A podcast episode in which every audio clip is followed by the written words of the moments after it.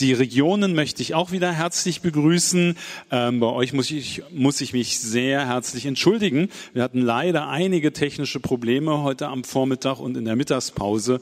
Von daher hat die Übertragung bei euch sehr verzögert begonnen mit einigen Haken und leider ist auch das Interview vom Dirk nicht aufgenommen worden.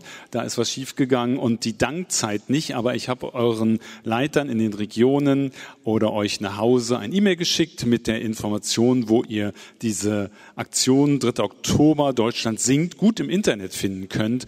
Heute Abend im Livestream euch um 19 Uhr da reinschalten könnt, auch einige Lieder findet. Jetzt freuen wir uns auf eine Zeit. Ich will dir nicht Zeit wegnehmen. Dirk, du startest mit deinem Seminar und genau, die, die jetzt sich hier ein bisschen weiter vorne hingesetzt haben, können das sehr gut sehen. In den Regionen wird die Flipchart sowieso abgefilmt. Gottes Segen dir. Ja, danke. Ich muss mir die Uhr hier hinlegen, weil es gibt heute ein Rennen gegen die Zeit. Gut. Ja, es ist nicht so leicht, ein Seminar, was wir sonst in drei Stunden machen oder als Tagesseminar oder wo es ein ganzes Buch dazu gibt, das hier jetzt auf 55 Minuten runterzubrechen. Matthias, ich habe was für dich.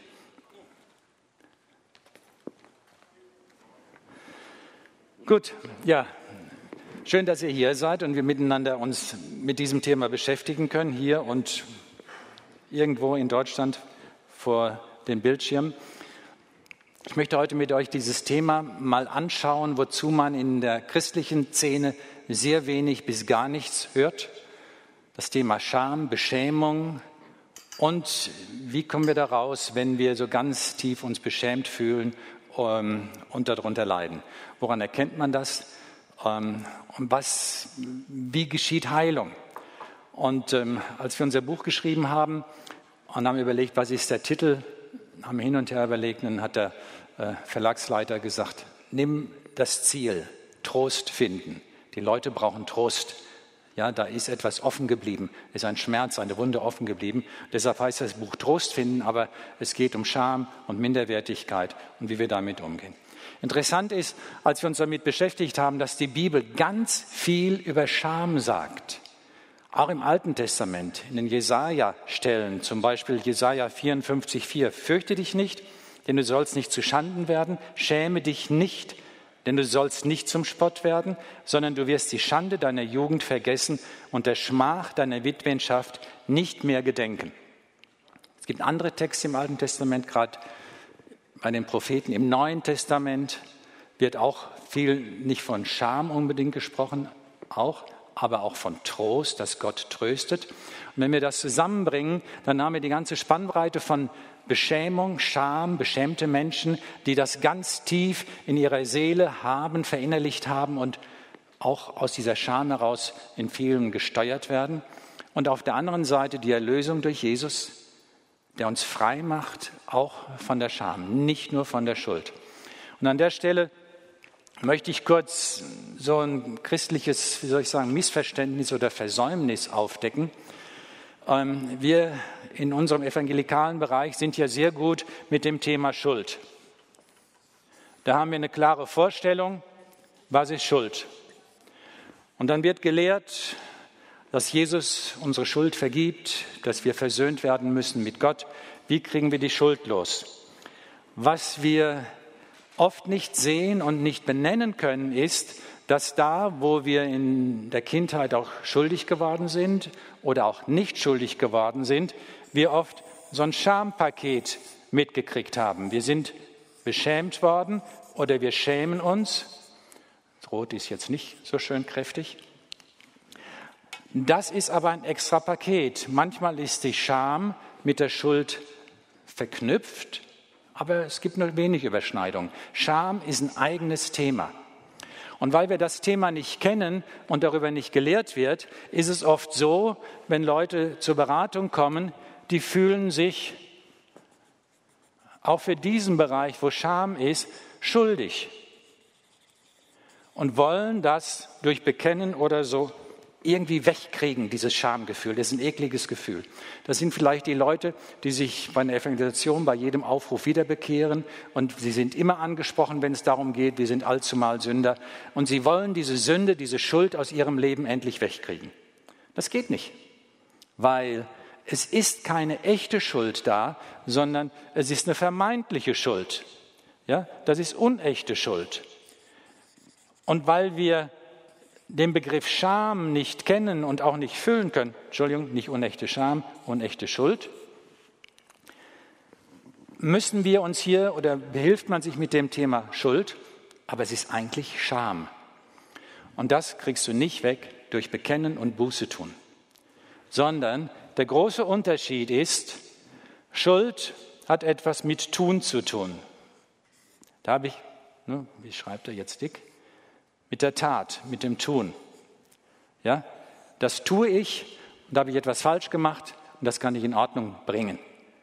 Scham hat eine andere Qualität. Scham hat was mit dem Sein zu tun. Ja, da geht es nicht, ich habe getan, sondern ich bin. Es geht um meine Identität. Ich bin verkehrt. Wie kommt das? Was ist der Unterschied?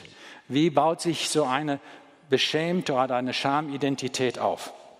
Da möchte ich euch gerne mit auf den Weg nehmen und möchte das hier an Flipchart entwickeln. Ich habe das vorbereitet. Ähm, ich möchte euch mit hineinnehmen und zum Nachdenken anregen, wie, wie kommt Beschämung in unser Leben hinein. Wenn wir uns so ein kindliches Herz angucken, so ein kleines Ich, dann sehen wir, das Herz schreit nach Liebe und Respekt. Liebe mich und respektiere mich. Liebe mich und behandle mich anständig. Das brauchen wir alle. Danach suchen wir ein ganzes Leben lang. Und wenn uns das geschieht, sind wir glücklich. Jetzt kommt weiterhin dazu, wenn sich ein Kind entwickelt oder ein Mensch entwickelt, dann haben wir so einen, einen unsichtbaren Bereich um uns herum. Den nenne ich so unseren Intimbereich oder das ist der Nähebereich. Äh, den kennt ihr alle. Wenn jemand euch zu nahe kommt, vor allen Dingen jemand Fremdes, dann weicht man unwillkürlich zurück. Ja, das ist mir zu nah. Zu Corona-Zeiten jetzt hier total ungefährlich da ist uns vielleicht zu weit weg. Aber wir haben so einen Bereich, und wenn das Kind älter wird, drei Jahre und so, dann entwickelt sich das. Und in diesem Bereich zu mir gehören alle meine Unsicherheiten. Ich weiß, ich bin nicht perfekt, da ist Unsicherheit. Da ist äh, meine Unvollkommenheit. Die anderen können das besser und ich kann das noch nicht. Kinder spüren das, dass da Unsicherheit ist und dass sie es nicht so gut können. Und das wissen wir. Und äh, da möchten wir auch nicht, dass das jeder wahrnimmt und jeder sieht. Ja, Dinge, die nicht so richtig klappen. Das ist ganz normal. Und ich würde sagen, das hier ist unser gesunder Schambereich. Jeder Mensch hat so ein gesundes Schamempfinden hat das Empfinden auch in Bezug auf andere, wie weit darf ich gehen und wo trete ich anderen zu nahe und verletze sie. Und wenn ich das gemacht habe und schäme mich dafür, dann ist es ein gesundes Schamempfinden. Und das sollten Kinder und sollten wir entwickelt haben, dieses gesunde Schamempfinden. Aber viele haben neben diesem gesunden Schamempfinden ein Schamgefühl, was belastend ist was Kraft kostet, was an einem zehrt, was unsere Identität bestimmt. Und da sagen die Fachleute, es ist toxische Scham, vergiftende Scham. Es vergiftet unser ganzes Sein. Wie kann das denn jetzt sein, dass so eine toxische oder vergiftende Scham in unser Leben hineinkommt? In der Regel ist es so, und ähm, nicht in der Regel, Entschuldigung, ähm, oft erleben wir das, wenn wir es bewusst erleben, dass eine Person von außen unsere Intimgrenze, unsere Schamgrenze überschreitet und in unseren Intimbereich, in unseren privaten Bereich eindringt. Dass etwas durch das Eindringen offenbar wird von unserer Unsicherheit und unserer Unvollkommenheit. Das, was wir gerne bedecken möchten, Scham kommt von der Wurzel her, ich glaube aus dem Althochdeutschen, und heißt das zu bedeckende. Ich habe etwas zu bedecken, ich habe etwas zu verbergen. was zu mir gehört und wo ich nicht möchte, dass jeder das wahrnimmt. Wenn hier eingebrochen wird in diesen Bereich, dann haben wir das, dass wir uns beschämt fühlen. Da wird etwas ans Licht gezerrt und offenbar gemacht, was wir gar nicht gerne möchten, weil es uns dann peinlich ist. Und das kennt ihr alle, haben wir wahrscheinlich alle schon mal erlebt, ähm, dass wir uns von, vor anderen bloßgestellt fühlen. Da haben wir so eine, und das ist seltsam mit diesem Stift hier, eine Bloßstellung, Bloßstellung vor anderen, ähm, typische Schulsituation, was man immer bringt an dieser Stelle. Ne, der Lehrer sagt, komm nach vorne und dann bist du an der Tafel und dann machst du es nicht so, wie der Lehrer will und dann beschämt er dich vor der ganzen Klasse. Irgendwo bist du beschämt da, du weißt nicht warum und du bist bloßgestellt. Das verbinden wir in der Regel mit Beschämung. Wir werden gleich sehen, dass Beschämung viele andere Wurzeln haben kann, wenn es zu unserer Identität gehört. Was passiert, wenn du bloßgestellt bist oder du machst etwas und alle lachen? Vielleicht hast du Kinder oder Enkelkinder, wo das geschieht und merkst auf einmal, alle lachen und es war einfach eine Situation mit Situationskomik und wie reagiert das Kind? Es klappt zusammen, es weint vielleicht, läuft weg und du merkst, wir sind hier in die Grenze reingekommen, das Kind fühlt sich bloßgestellt. Was sind die typischen Gefühle, die wir bei Bloßstellung haben? Was sind die typischen Schamgefühle? Minderwertigkeit ist äh, eine Folge. Minderwertig, aber spontan. Was ist? Hm?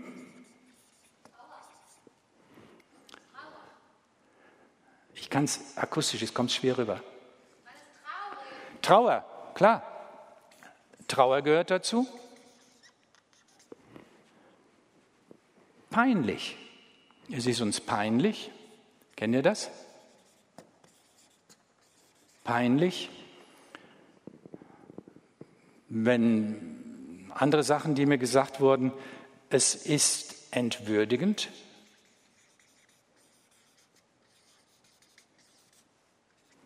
Mir wird die Ehre genommen dann, ich werde entwürdigt. Das ist so eine Reaktion, die wir haben und wie wir das beschreiben. Ähm, und das sind sehr unangenehme Gefühle. Ja, das ist schlimm für uns, wenn wir das erleben. Ich könnte das jetzt noch weiter sammeln, ähm, aber wir müssen sehen, dass wir zügig durchkommen. Es geht um uns reinzufinden. Jetzt verbindet sich mit meinem Ich, das Liebe und Respekt bleibt, diese Begrifflichkeiten. Und die nehmen mir etwas von meiner Identität und hinterlassen einen sehr schlimmen Nachgeschmack. Ich fühle mich beschämt. Ich fühle mich entwürdigt, beschmutzt, ja, lächerlich gemacht und was in der Situation auch immer drin ist. Und das erleben wir in der Kindheit häufiger. Das kann unter Freunden sein, das kann in der Familie sein, in der Schule sowieso. Ähm, dass etwas ans Licht gebracht wird oder jemand hier reindringt und was offenbart oder eine Unsicherheit von uns lächerlich macht an den Pranger stellt und wir können nichts dagegen tun. Und das ist das Entscheidende auch.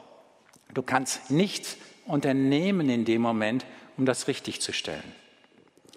In dem Moment, wo es dir geschieht, bist du oft sprachlos gewesen. Kennst du das? Dir fällt nichts ein, du kannst nicht reagieren, Leere im Kopf. Und diese Sprachlosigkeit und diese Leere im Kopf ist eigentlich Kennzeichen für Trauma oder jemand, jemand eine posttraumatische Belastungsstörung hat. Das heißt, so eine Beschämung ist so ein kleines Trauma auch, was dich hilflos macht. Du kannst nicht kämpfen, du kannst nicht flüchten. Du stehst da vorne und möchtest am liebsten versinken, weil du nicht weißt, wohin. Das ist Bloßstellung, das ist Beschämung, die uns geschieht und an die wir uns vielleicht bewusst erinnern können. Bloßstellung durch andere. Was man heute macht, nicht vor der Schulklasse, aber Mobbing im Internet. Da kannst du dich nicht gegen wehren. Und da werden Menschen demontiert und beschädigt in ihrem Ruf. Das ist eine Katastrophe. Das ist das eine, was die Menschen machen. Das andere ist, was spielt sich in dir ab? Ist ja in deiner Person. Was geht in dir vor? Du hast jetzt diese Gefühle, die da kommen und die aufbrechen. Das, was in der Regel spontan ist, Sprachlosigkeit, Schweigen. Wenn dir sowas widerfährt und du kannst zu jemand hingehen und der sagt, Mensch, das war aber auch schlimm. Kind, was ist dir da passiert? Oder der Lehrer wird für dich Partei ergreifen oder ein Freund, irgendein Stärker, Stärkerer oder Starker, der stärker ist als diejenigen, die dich bloßstellen. In dem Moment wärst du rehabilitiert. Du merkst, das ist gemein, es ist unfair, du kannst es nicht sagen und jemand anders tritt für dich ein und sagt, das war verkehrt, das war gemein, drück das aus, was du empfindest. In dem Moment könntest du wieder reden oder wenn du es erlebt hast, kannst du widersprechen, dann können die Tränen fließen und dann kommt das wieder ins Lot. Bei vielen beschämenden Situationen hast du das wahrscheinlich so erlebt. Wenn das nämlich nicht so wäre, wir wären so richtig dicke Schampakete. Aber bei bestimmten Situationen hast du es eben nicht erlebt, dass jemand da war. Und dann kommt das, was wir erleben, auch in der Gesellschaft. Es wird über diese Dinge die Decke des Schweigens gelegt. Das haben wir im Moment bei den Aufdeckungen der Missbrauchsskandale, auch in der Kirche, in Schulen, in was weiß ich, Internaten. Man legt die Decke des Schweigens drüber und die kann manchmal Jahre, Jahrzehnte und Jahrhunderte sogar bestehen. Wir legen die Decke des Schweigens über unser persönliches Elend, beschämt zu sein. Wenn wir, vor allen Dingen, wenn wir keine Eltern haben, wo wir reden können. Oder wenn wir Eltern haben und reden darüber, dann sagen die Eltern, ja, selber schuld. Hast dich auch so blöd benommen. Jetzt kriegst du zu deinem Elend, dass du absolut verunsichert bist, dass dein Selbstwert auf Null ist noch so eine Botschaft von den Eltern, von denen, die dich retten sollten. Und dann geht dein Selbstwert, dein Selbstbild absolut in den Keller. Du hast keine Chance mehr. Du bist dem ausgeliefert und dann vergräbst du diese ganzen Gefühle tief in dir. Mit wem soll ich jetzt noch reden?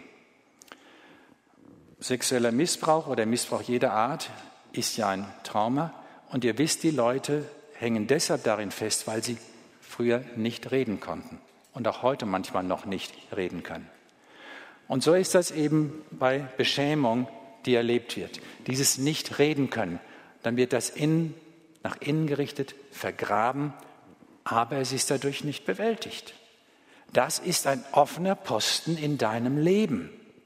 Und er bleibt so lange offen, dieser Posten, und wirkt sich aus in deinem Leben, bis du drüber reden kannst und Anteilnahme erfährst und rehabilitiert wirst, Trost erfährst und deine Würde wiederhergestellt wird.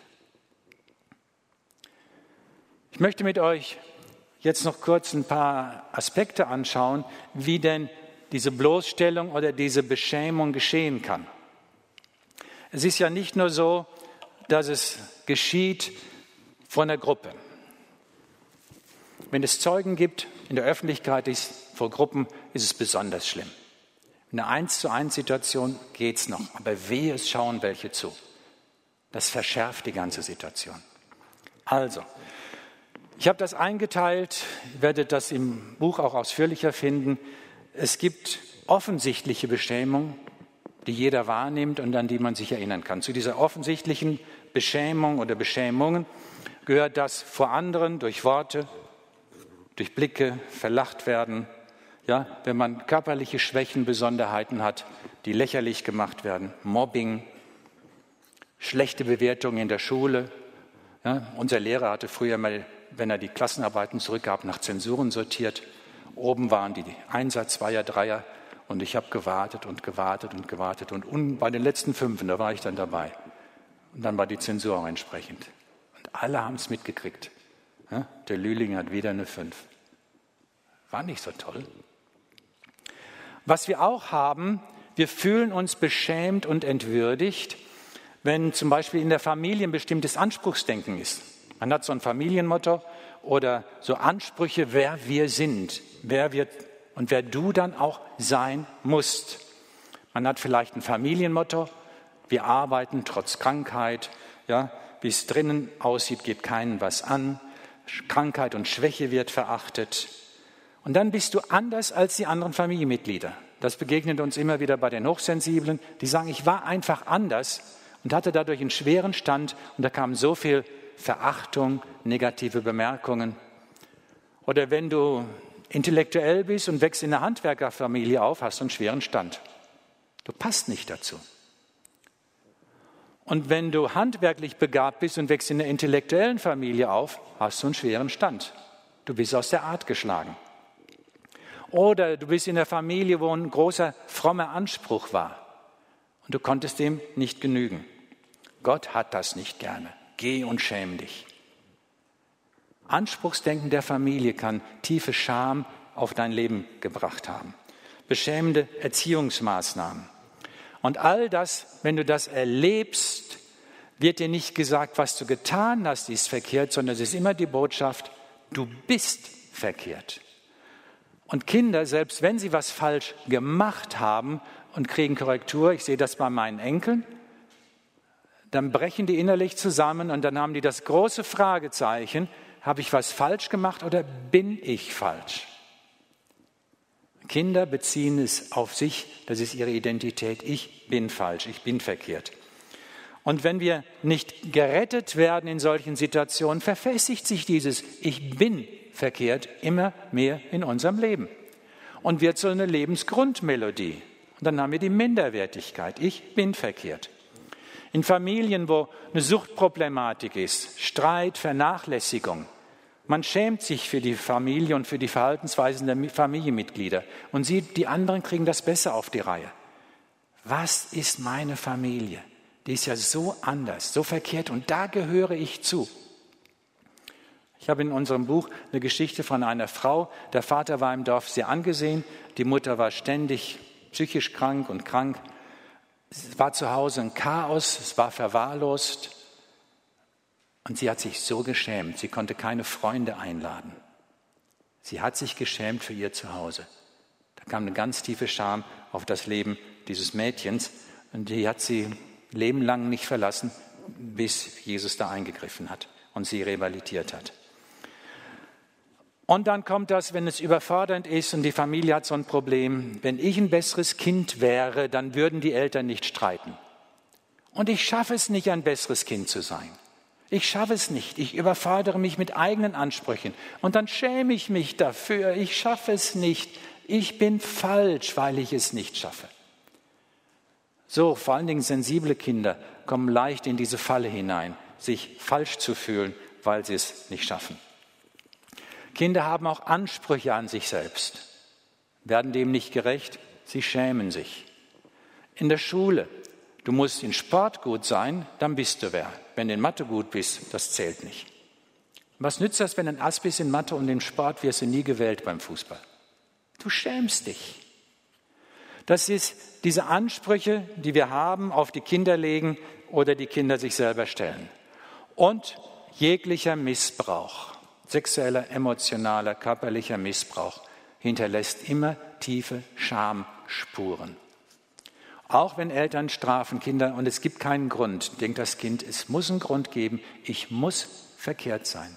Ich bin verkehrt. Ich verdiene es nicht besser.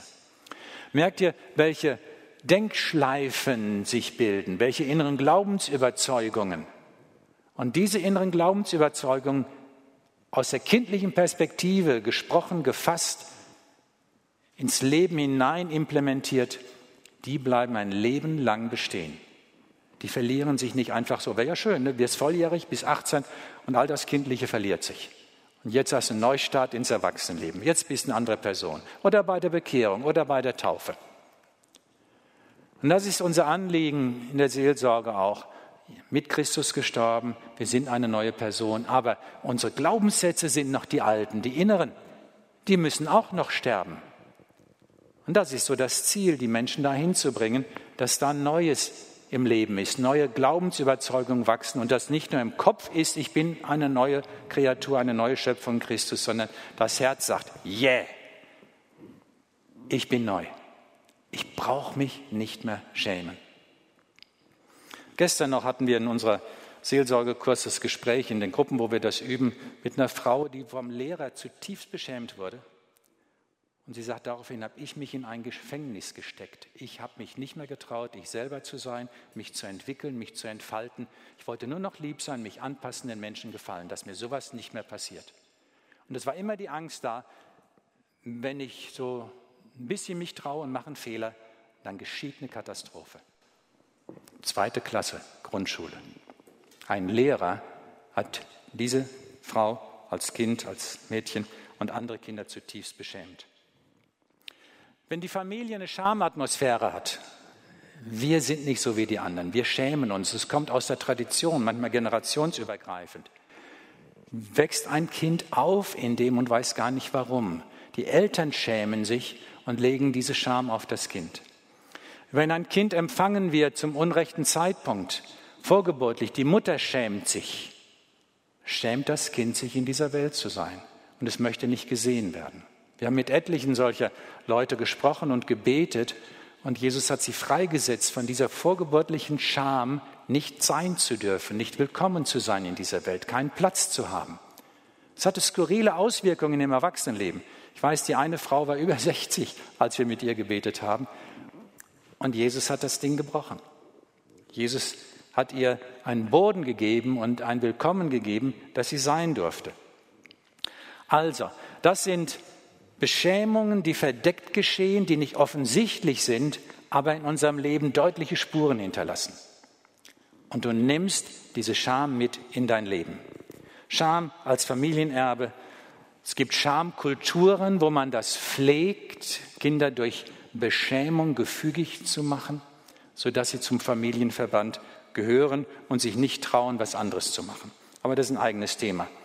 Über Schamkulturen und fromme Schamkulturen habe ich ein ganzes Kapitel auch im Buch, weil das auch in unserem Land entsetzlich ist, missbräuchliche, fromme Systeme, wo Menschen durch Beschämung in Schach gehalten werden, durch Beschämung entmündigt werden und alles im Namen des Herrn. Es ist eine Katastrophe. Es ist schlimm. Und das geschieht um uns herum, überall. Und deshalb ist mir das ein Anliegen, ihr Lieben, dass wir das auch als Beschämung und Scham adressieren und nicht nur von Schuld sprechen. Diese Leute, die so beschämt sind, fühlen sich immer schuldig, weil sie unheimliche Leistung bringen, um die Scham wettzumachen. Sie schaffen es nicht. Und dann kommt das Versagerdenken wieder. Ja, ich bin schuld. Ich bin ja blöd. Ich mache es verkehrt. Wir brauchen diese Sicht auf das Menschenleben, auf das Leben von Menschen mit dem Begriff Scham. Wo bist du beschämt? Was bindet dich da? Was passiert jetzt, wenn wir all dies haben, das Dilemma, was in uns vorgeht? Die Kinder treffen Entscheidungen. Ich habe es gerade schon gesagt. Die Schlussfolgerung von all dem, was uns als Kindern hier begegnet, ist, dass wir schweigen oder geschwiegen haben, nicht reden konnten, nicht reden durften, nicht reden wollten. Und dann sind wir schon ganz früh bei einem negativen Selbstbild, negativen Glaubensüberzeugung über mich selbst. Und diese Glaubensüberzeugung, wenn wir in der Beratung sind, können wir das auch bei den Leuten abfragen. Was glaubst du über dich? Und Glaubensüberzeugung ist nicht, ich habe das falsch gemacht, ich habe das falsch gemacht, sondern ich bin irgendwie verkehrt und falsch. Ich bin unwichtig. Was ich denke oder tue, ist nicht wichtig. Ich bin es nicht wert, mich um meine Bedürfnisse zu kümmern. Ich bin es nicht wert, beschenkt zu werden oder dass sich jemand anderes um meine Bedürfnisse kümmert. Ganz wichtig oder ganz oft ist auch der Punkt da, ich bin ein Versager. Ich bin ein Versager. Merkt ihr, wenn ich diese Worte so reinbringe, was da für, für ein Elend drin ist und für eine Hoffnungslosigkeit? Ich bin. Boah, wer holt mich da raus? Ich bin's, ich bin's, da kann nichts geschehen, ich bin's. Ich bin nicht lebenswert. Ich bin nicht gewollt. Viele haben auch das Gefühl, ich bin, was sich damit koppelt, ich bin allein. So eine tiefe Einsamkeit, so eine innere Kälte, wie erstorben. Man sehnt sich zutiefst nach Liebe und Schutz, weil das sehnsuchtsvolle Herz ist ja immer noch drunter. Aber das hat man so weit weggeschlossen und dann fühlt man sich allein und einsam. Und das ist der innere Zustand von sehr vielen Leuten. Wenn man mal in der Beratung so ein bisschen an der Oberfläche kratzt und tiefer geht, stoßt ihr bei vielen Menschen auf dieses Selbstbild. Das ist ein Elend. Das ist schlimm. Das ist hoffnungslos. Aber wir sind ja kreativ. Es gibt Menschen, die in dieser Hoffnungslosigkeit, Trauer, die da ist, in die Depression vielleicht gehen und da drin versinken. Aber Kinder sind kreativ und wir versuchen immer irgendwie aus dieser Nummer rauszukommen. Und das hier sollte ja möglichst keiner sehen. Das sollte ja möglichst keiner sehen. Und keiner soll mich wieder beschämen. Und deshalb über dem Schweigen oder hinter dem Schweigen kommt jetzt eine neue Komponente dazu. Das ist die Schamangst. Die legt sich jetzt da drauf. Schamangst ist die Angst, irgendwann mal wieder beschämt zu werden, beschämt dazustehen dass andere meine Unvollkommenheit und mein Elend sehen und dass andere Menschen vielleicht entdecken, wie verkehrt und wie falsch ich bin. Das ist ja meine innerste Überzeugung. Aber damit gehst du nicht hausieren. Das ist ja fürchterlich, wenn du mit diesem Gefühl da bist. Und da legt sich die Schamangst drauf, die Angst, das wiederzuerleben oder die Angst, als solche Person entdeckt zu werden, offenbar zu werden. Merkt ihr, in was für ein Stress wir jetzt reinkommen? Und jetzt muss ich ein neues Blatt aufschlagen. Das ist der Untergrund, was sich bei den Menschen so im Herzen, in der Seele abspielt. Und dann versucht man das Ganze zu bedecken und schlägt ein neues Kapitel auf. Versucht ein neues Kapitel aufzuschlagen. Mit Liebe und Respekt, das ist nicht gelungen, ja, da ist das große Gefühl unwert, bin nicht respektiert, sondern ich bin unwert, ja, meine Grenzen sind offen, ich habe Einbrüche, ja, ich fühle mich demoliert, kaputt, zerschlagen, missachtet. All diese Gefühle, die wir gerade hatten, sind da drin. Aber ich muss ja leben in dieser Welt, in dieser Gesellschaft. Ich muss ja zurechtkommen. Das soll mir nicht nochmal passieren, da ist die Angst, weil es so schlimm ist. Es ist ein kleines Trauma. Was machen wir dann? Wir sind ja kreativ. Wir machen das, was alle Menschen, die verletzt sind, machen. Wir versuchen uns zu schützen. Muss gerade mal schauen. Aus der Schamangst, ich schreibe die nochmal hier drüber,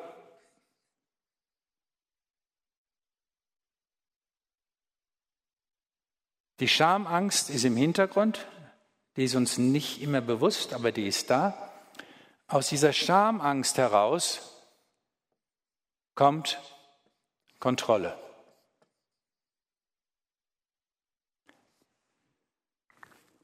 Die Sätze, die wir verinnerlicht haben oder die wir gesprochen haben, sind, ich darf nicht offenbar werden. Keiner darf sehen, wie es in mir wirklich aussieht. Keiner darf mir zu nahe kommen, dann wird er entdecken, was ich für ein Versager bin. Und ich werde mich jetzt anstrengen, um fehlerfrei zu sein, um perfekt zu sein, nicht mehr kritisiert zu werden, in der Hierarchie nach oben zu kommen und dann kann mir keiner mehr. Wir schaffen ein System von Kontrolle und diese Kontrolle kann sehr unterschiedlich aussehen. Die ist aus dieser tiefen Not geboren. Wie kontrollieren wir? Wir bauen uns so eine Festung. Ja, wir Deutschen sind gut im Festungsbau und an dieser Stelle muss ich immer dran denken, an so eine richtig schöne deutsche Burg. Ganz im Inneren irgendwo ist die Hauptburg, wo man leben und wohnen kann. Und dann haben die Burgherren damals eine Mauer drum gebaut, dass sie einen Burghof hatten und mehr Sicherheit. Und dann reichte ihnen das irgendwann nicht mehr, dann haben sie um die Mauer noch eine andere Mauer gebaut, den Burghof erweitert. Dann haben sie um diese Mauer wieder eine Mauer gebaut und noch weiter erweitert. War der mal in so einer Festung drin? Ehrenbreitstein da bei Koblenz vielleicht oder so wie viel Mauern und Vorwälle und so weiter. Und wenn dann vielleicht noch sie nicht gereicht hat, ein Graben vor der Festung, den hat man dann noch mit Wasser gefüllt. Und so gleichen unsere menschlichen Herzen so einer Festung.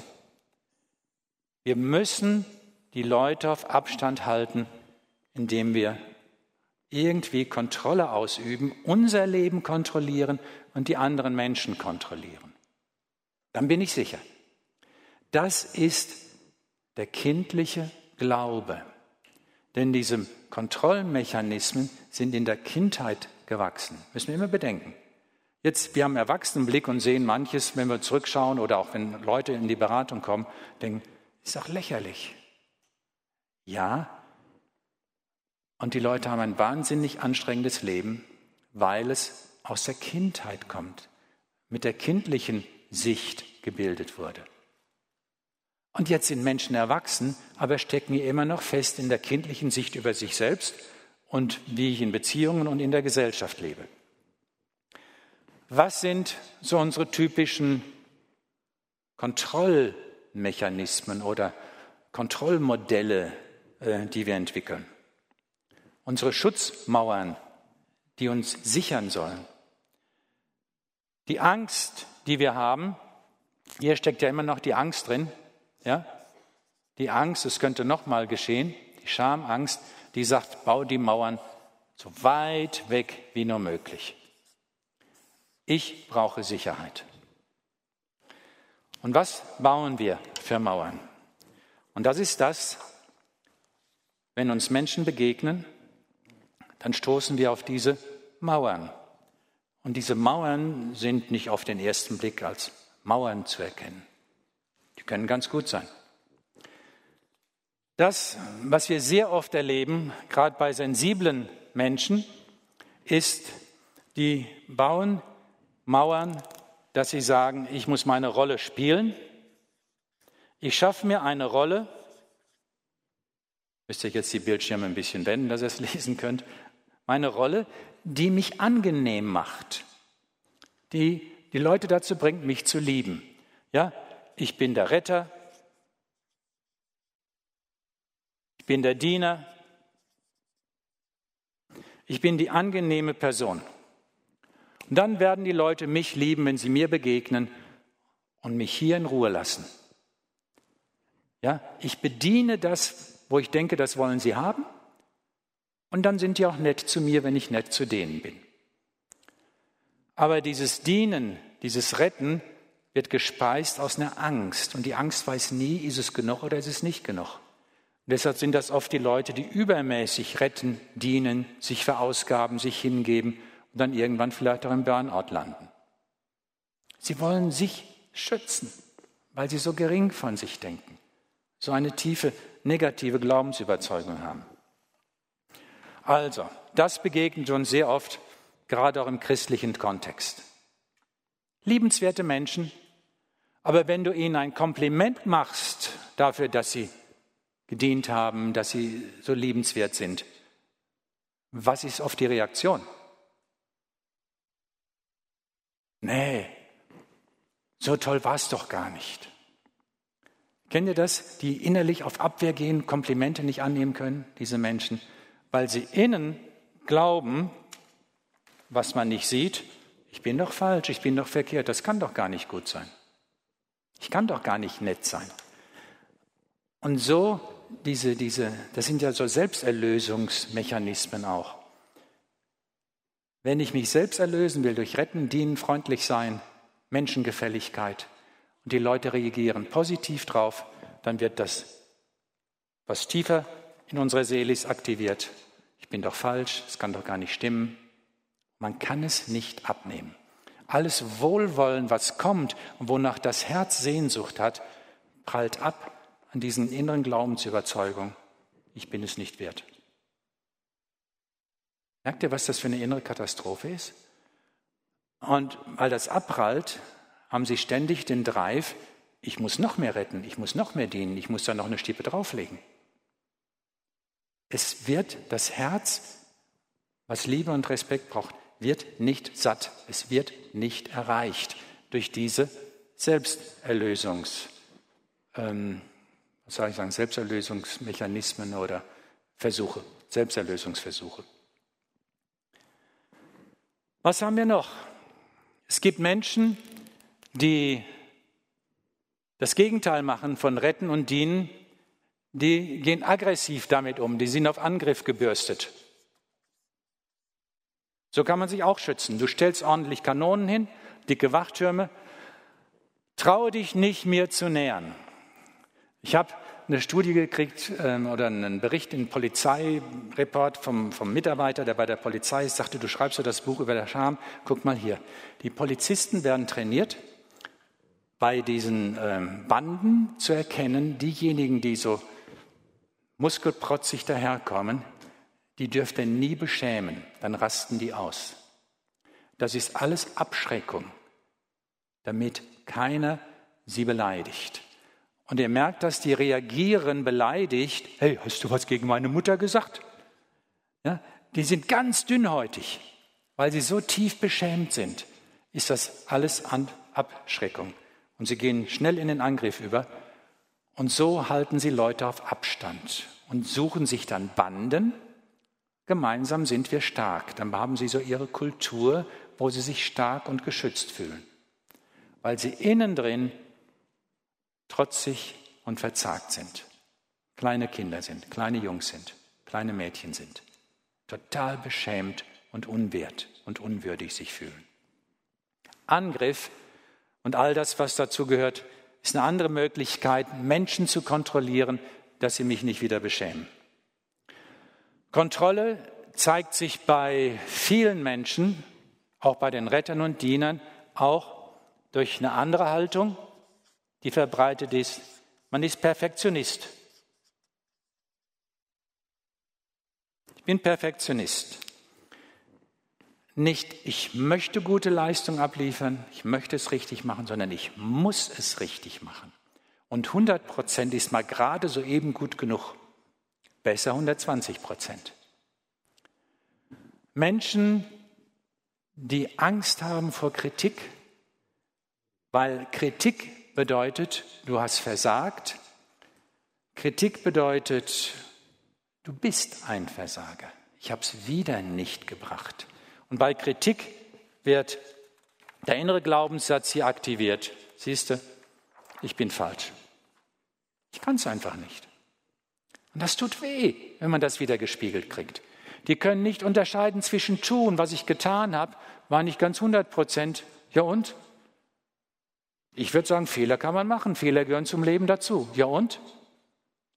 Aber das können die nicht sagen, weil dann ihr ganzes Elend, ihre ganze Scham, ihre ganze Minderwertigkeit offenbar wird. Und so sitzen sie im Gefängnis des Perfektionismus, kontrollieren sich und dann noch ihr Umfeld. Beschämte Mütter, beschämte Väter kontrollieren ihre Kinder. Das ist ja so eine Verlängerung ihrer selbst. Wenn die Kinder sich nicht richtig verhalten in der Öffentlichkeit, wie stehe ich da? Auch in der Gemeinde sollen die Leute denken. In der Gemeinde, wo meine Frau groß geworden ist, hat die ganze Gemeinde gedacht, diese Familie ist eine Vorzeigefamilie. Die Töchter hatten 60er Jahre die richtige Frisur, die richtige Rocklänge. Ja, sah super aus. Vorbilder in der Gemeinde. Und zu Hause war die Hölle los. Die Kinder waren fünf Mädchen, wurden gedemütigt, geschlagen. Vater hatte ein Suchtproblem. Keiner wusste das. Ist furchtbar. Was sollen die Leute sagen? Wir machen Familienaufstellung. Und oft das Schwierigste ist, Leute aus frommen Familien, die unter diesem Motto gelebt haben. Was sollen die anderen sagen? Und dann musste man funktionieren und fromm sein, perfektionistisch sein.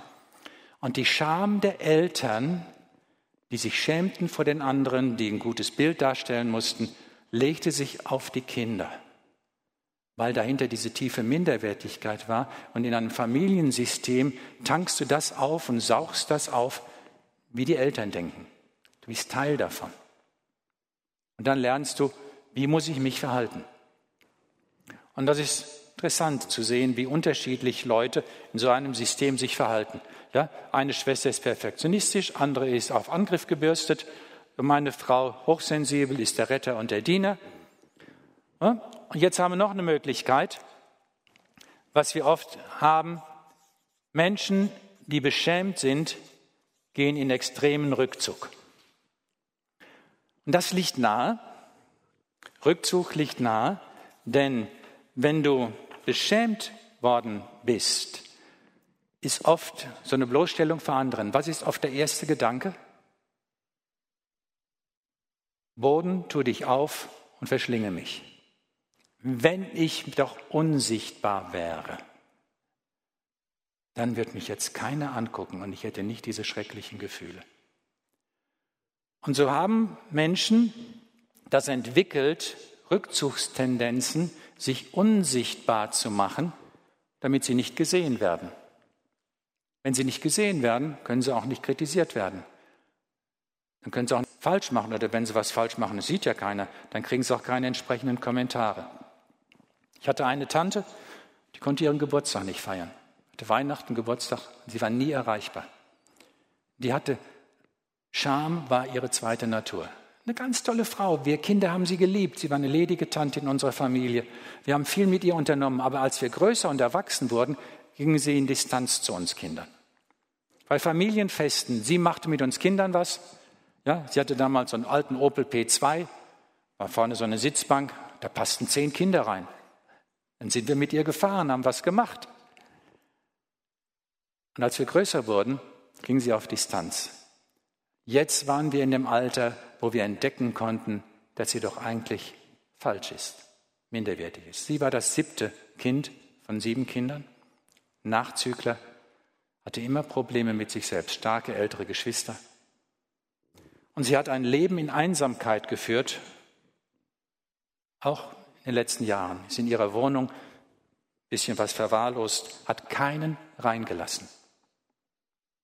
Ist ein armseliges Leben. Und sie hatte eine große Verwandtschaft. Und so viele waren da, die sie liebten und sie hätte vorbeikommen können. Sie kam nie freiwillig vorbei, ließ sich auch nicht einladen. Und so haben wir viele Menschen, die dann auch gefangen sind in Selbstverdammnis, Niedergeschlagenheit, Passivität, Unterwürfigkeit, Leistungsdenken. Hier beim Perfektionismus haben wir auch das ganze Leistungsdenken. Ich muss toll sein, ich muss der Beste sein, ich muss der Größte sein. Oder religiöse Kompensation. Man geht in die Gemeinde oder in die christliche Gruppe, wo der starke Leiter ist, der den Ruf Gottes hat und der Glanz des Leiters fällt auf mich ab, dann fühle ich mich gleich besser. Und deshalb geschieht so viel geistlicher Missbrauch, auch in solchen Gemeinden oder frommen Werken, weil viele Beschämte dorthin gehen, die werden aufgenommen, die kriegen Identität und Wert, wenn sie sich ins System anpassen. Und so verlieren sie sich wieder selbst, weil sie nicht zu, einer Eigenständigkeit gefördert werden, sondern so Systemanpasser sind. Und wenn du das nicht machst, wirst du im ganzen System beschämt. Das wollen sie nicht. Und so sind da ganz verhängnisvolle Zusammenhänge, wo wir oft nicht durchblicken. Und eins müssen beschämte Leute hören oder verstehen, um dann vielleicht zu erschrecken. Beruflicher oder gesellschaftlicher Erfolg stellen nicht die verlorene Würde wieder her. Das bleibt alles an der Oberfläche. Alles, was du hier erfolgreich hast, bleibt außen vor. Es erreicht nicht dein Herz. Leider nicht. Die inneren Verteidigungsmechanismen sind so stark, es erreicht nicht dein Herz. So, deshalb gehen diese beschämten Personen immer wieder leer aus bei ihrem eigentlichen Anliegen, wo sie Hunger nachhaben, geliebt und respektiert zu sein. Das ist ihre tiefste Sehnsucht und gleichzeitig, wenn es kommt, haben sie da, da die stärksten Abwehrmechanismen. Erfolg kann nicht die Schamangst heilen. Erfolg rettet dich nicht und gibt dir nicht deine Würde wieder. Denn in dir ist die Diskussion, es ist ja gar nicht so toll gewesen, das kann ja gar nicht sein. Das innere Kind, das innere beschämte Kind trägt die Schambotschaften und das Kind wird nicht erreicht durch den Erfolg der erwachsenen Person. Das Konzept inneres Kind ist euch vielleicht bekannt. Ich finde das sehr hilfreich für die Beratung, weil dieses innere Kind, dieses beschämte innere Kind, den ganzen Schmerz und die Schande trägt. Ist ein Elend. Leute, aber so ein Buch kann man nicht schreiben, um das ganze Elend darzustellen. Ist erschreckend. Sondern das habe ich geschrieben, weil wir erlebt haben, wie Jesus die Würde wiederherstellt. Und um die Leute da aufmerksam zu machen, Jesus kann da rein. Und Jesus kann dieses beschämte Kind erreichen und diesem Kind die Würde wieder hergeben. Und dann verändert sich die ganze Lebensperspektive. Wenn wir in die Bibel reinschauen, an dieser Stelle muss ich kurz was sagen. Ich habe dann beim Tagesseminar äh, mehr von der Bibel, dass ich sage, Jesus kam, um dich zu erlösen. Und dieser Text in Jesaja 53 ist ein Hoffnungstext für Beschämte. Jesus war der allerverachtetste und unwerteste, voller Schmerz und Krankheit. Er war so verachtet, dass man das Angesicht vor ihm verbarg. Darum haben wir ihn für nichts geachtet. Das wird, hier wird Scham beschrieben und eine beschämte, zutiefst beschämte Person, verachtet. Für wahr, er trug unsere Krankheit, lud auf sich unsere Schmerzen unsere seelischen Schmerzen. Wir aber hielten ihn für den, der von Gott, der geplagt, von Menschen und von Gott geschlagen und gemartert wäre. Aber er ist um unsere Missetat, um unsere Sünde willen, um unsere Schmerzen willen verwundet und um unsere Sünde willen zerschlagen. Die Strafe liegt auf ihm, dass wir Frieden hätten, und durch seine Wunden sind wir geheilt. Es gibt andere Botschaften, würde ich jetzt gerne mit euch machen, aber die Zeit läuft ab. Was brauchen diese Menschen? Das Erste, was sie brauchen, ist, dass sie das Schweigen durchbrechen, dass sie reden können, sich trauen. Dazu brauchen sie Vertrauen. Deshalb, wenn die in die Beratung kommen, müssen wir schauen, können wir das Schweigen brechen, das darüber liegt? Können Sie reden und dass Sie zuhören und Empathie erleben? Ganz menschlich. Das bringt schon viel Heilung, es endlich mal erzählen zu können. Wir hatten das diese Woche in der Gruppe, wo ein, eine Frau oder ein Mann sagte, weiß ich nicht, das war bei Christa in der Gruppe, ich möchte, dass ihr zuhört und ich möchte es einfach mal erzählen und nicht verurteilt werden dafür. Das hat sie gemacht, tiefe Dinge erzählt. Und es hat ihr gut getan, das ans Licht zu bringen und Anteilnahme zu erleben. Das war schlimm, das war ungerecht, aber du warst nicht schuld. Das muss man hören und immer wieder hören. Das, was man damals als Kind nicht gehört hat, der Trost, der nicht da war, den kann man heute den Menschen geben. Denn das beschämte innere Kind lebt in denen. Das ist irgendwo im Gehirn, sind die Erinnerungen abgespeichert. Und dann fühlen sie sich wie ein Kind. Und dann brauchen sie Trost und Zuhören wie ein Kind. Das ist ganz wichtig. Und dann kann man ihnen Trost zusprechen. Dann kann man das machen, was wir heute sehr häufig machen in der Beratung dann, wenn wir bestimmte Situationen haben, wenn es nicht so ein Dauerzustand war in der Familie, sondern man kann es an Situationen festmachen, und sie glauben an Jesus, dass wir sagen, kennt dein inneres Kind Jesus, also die in der Erinnerung damals kanntest du Jesus. Wenn Sie Jesus kannten, ist das ein Vorteil. Wenn nicht, können Sie es jetzt kennenlernen. Und dann bringen wir dieses Kind zu Jesus. So, je nachdem, wie die Situation ist, bete ich für solche Menschen und ich bete für dieses verzagte innere Kind, lade den Heiligen Geist ein, es anzurühren. So ein bisschen wie das, was Heiner Rust heute Morgen gesagt hat. Ja, dass er einfach die Hände drauflegt, weiß nicht, wie er beten soll und sagt, dann geschieht aber was. So können wir den Heiligen Geist oder Jesus einladen, begegne du diesem verzagten inneren Kind, das so beschämt ist. Dann können wir sagen, in dem und dem Alter. Und manchmal können die Betreffenden das nachvollziehen. Sie sehen sich wieder als Kind oder sind gefühlsmäßig an dieser Kindebene.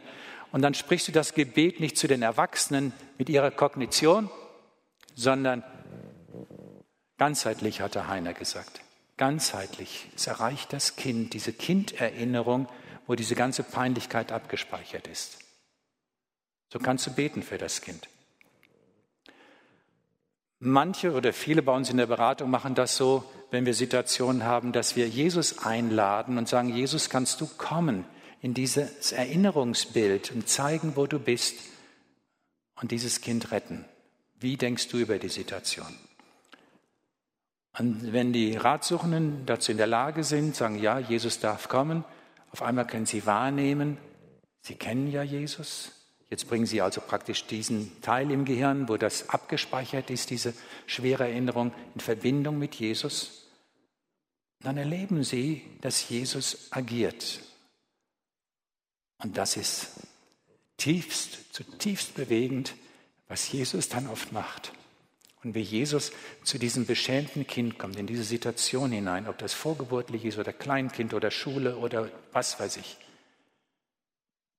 Und Jesus bringt einen neuen Aspekt rein. Und Jesus stellt die Würde des Kindes wieder her. Jedes Mal anders. So wie diese Person es braucht. Und dann ist Veränderung da. Das kommt im Herzen an. Wenn das im Herzen ankommt, wenn wir Jesus hier hineinbringen können, ja,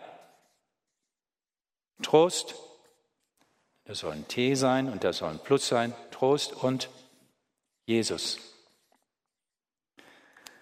Leute,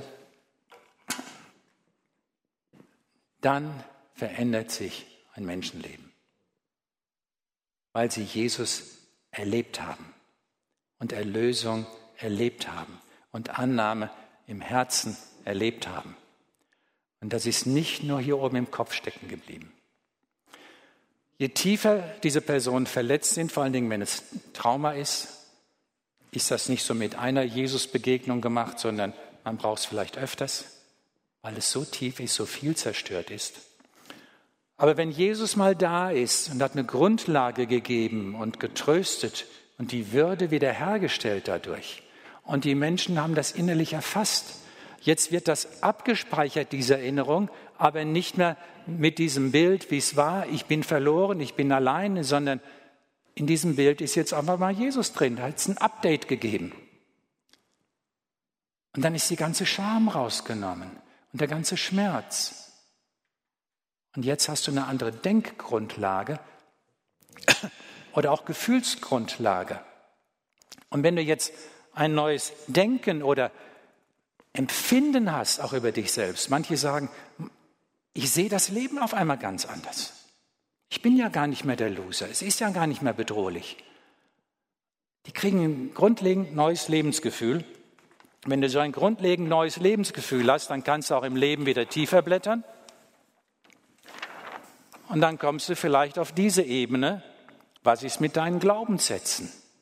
Bist du immer noch falsch, unwichtig, nicht liebenswert, die sind dann richtig angeknackst, weil sie sagen, nee, Jesus hat ja bewiesen, für mich glaubhaft bewiesen, dass ich liebenswert bin. Und dann kann man diese Sätze, die so ein Gefängnis sind für diese Menschen, vor Jesus bewegen und aufrollen. Und dann ändert sich was. Nicht nur im inneren Empfinden, nicht nur in ihren Glaubensüberzeugungen, sondern dann fangen sie an im Alltag sich anders zu verhalten. Das wird Trost und das ist Erlösung von diesem Makel des Beschämtseins. Und die Schamangst verliert sich. Für ihre ganzen Mauern, das war zu viel, für die Mauern, die sie gebaut haben, da ist dann oft noch Beratung nötig zu sagen, wie willst du das denn jetzt anders machen? Aber innen drin ist der Angstkern geknackt. Und dann kann man das anders machen. Und das ist dann oft Training, wo man noch Beratung braucht oder gibt. Aber das lässt sich lösen. Das ist dann nicht so eine Endlosberatung, sondern da gibt es eine Perspektive da drin, weil hier sich was geändert hat. Das ist nicht nur bei Scham so, sondern auch bei Schmerzen, bei anderen Dingen, wo seelische Wunden da sind. Ja, und das ist so das Tiefste, was möglich ist an der Lösung, was wir erleben können. Und wenn ihr neugierig geworden seid, wenn ihr mehr wissen wollt, lest das Buch, tut euch zusammen. Ich denke, es gibt sicherlich Seelsorger, die da auch Erfahrungen machen. Lasst euch inspirieren und habt den Mut, so mit Menschen zu sprechen, zu beten, die beschämt und die zutiefst verletzt sind. Die warten drauf. Und die haben dann eine ganz tiefe Jesus-Beziehung. Nicht mehr von hier, sondern von hier. Ja, das wollen wir. Ne? Auf geht's.